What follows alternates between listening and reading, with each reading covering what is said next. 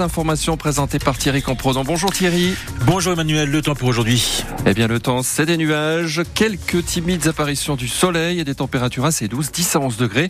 On fera le point complet juste après vos votre journal de 9h sur France Bleu. Les médecins étrangers qui travaillent dans les hôpitaux veulent que l'on passe des paroles aux actes. Oui, dans son discours de politique générale fin janvier, Gabriel Attal avait promis de régulariser les médecins étrangers présents en France. Et il est urgent d'agir, estime aujourd'hui ces médecins étrangers dans le Nord-Franche-Comté, surtout ceux qui viennent hors de l'Union européenne, car pour eux, les obstacles sont nombreux avant d'exercer leur métier, Christophe Beck. Le docteur Aldvec, hématologue à la maison de santé de Montbéliard, l'a constaté à l'occasion de son tour de France.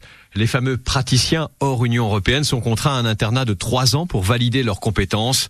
Nombreux sont ceux qui se découragent. Ils finissent par repartir dans leur euh, pays d'origine car euh, je pense que les conditions c'est très difficile quand même. Alors qu'ils sont indispensables aujourd'hui. C'est grâce à eux qu'on fait tourner les hôpitaux publics en France. Le docteur Advek d'origine palestinienne estime qu'il faudrait faciliter cette certification. parmi ces choses à faire, c'est euh, fluidifier le parcours euh, pour qualifier les médecins étrangers en France. Concernant les médecins originaires de l'Union européenne, les formalités sont plus aisées mais il y a la concurrence de plusieurs pays européens. Le docteur Serban, médecin généraliste à Montbéliard, d'origine roumaine, préconise d'alléger les charges des médecins pour rendre ces installations plus attractives. C'est partout qui se passe mal.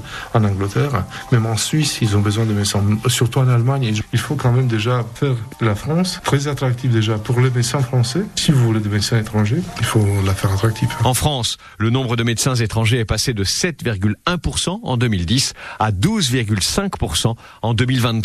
Un reportage signé Christophe Beck. Une école primaire saccagée à Grand Charmont à côté de Montbéliard. Ça s'est passé samedi en plein après-midi. L'école Daniel Jeannet était littéralement vandalisée.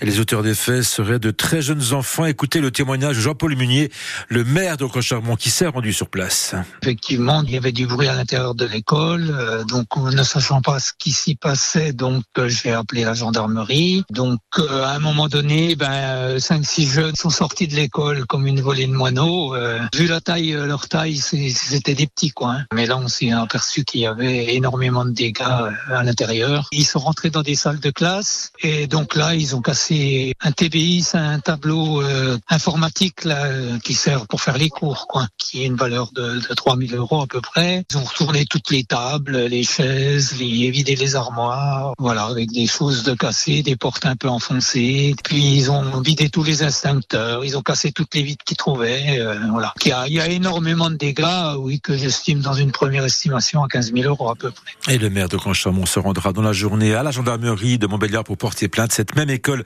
avait déjà été vandalisée en septembre dernier à la veille des vacances scolaires.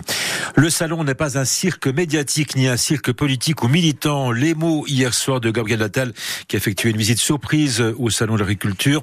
Une déclaration qui fait suite à l'inauguration très mouvementée du salon par Emmanuel Macron samedi de la visite euh, hier dimanche de Jordan Bardella, le leader du Rassemblement national. Les matchs euh, s'enchaînent pour le FCSM. À peine remis de leur match nul à partout à domicile vendredi contre Martigues, une nouvelle rencontre se profile déjà à l'horizon dès demain soir pour les jaunes et bleus. Un match en retard de National à Orléans. L'occasion pour Sochaux de reprendre euh, la marche en avant puisque le FCSM a désormais 11 points de retard sur le deuxième Niort. Alors pour la montée en Ligue 2, les choses se compliquent encore un peu plus, mais Oswald Tonchot n'a pas les yeux rivés sur le classement.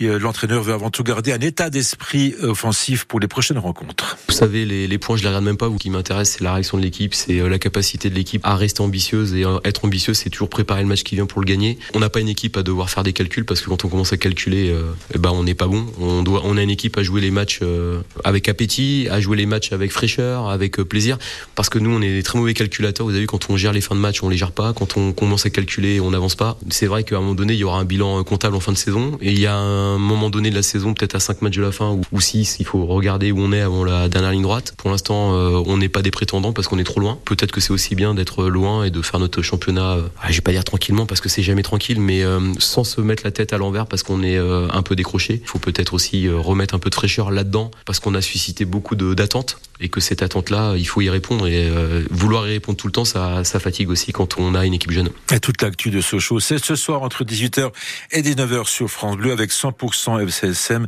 avec Hervé Blanchard et ses nombreux invités. Et puis, avis aux amateurs en cette période de vacances scolaires, le parc des expos d'Andelnan accueille un party jump park 3000 mètres carrés, des châteaux gonflables, des baby-foot, des jeux d'adresse et des mini-karting sont proposés notamment. C'est la première fois que l'attraction propose un tel concept comme l'explique Thomas Moua, le directeur du parc des expositions.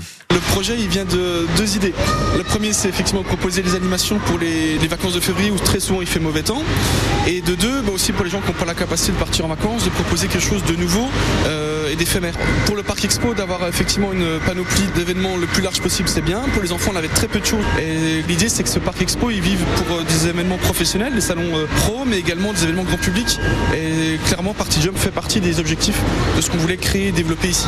Le mois de février est un des mois le, plus calme pour nous au parc des expositions, donc c'est aussi une aubaine d'accueillir ce type d'événement euh, qui était inexistant jusqu'à présent. Le parti Jump Park, donc au Parc des Expos d'Andelnan, est ouvert ce mercredi, vendredi, samedi et dimanche. L'entrée est de 8 euros pour les enfants et de 2 euros pour les adultes.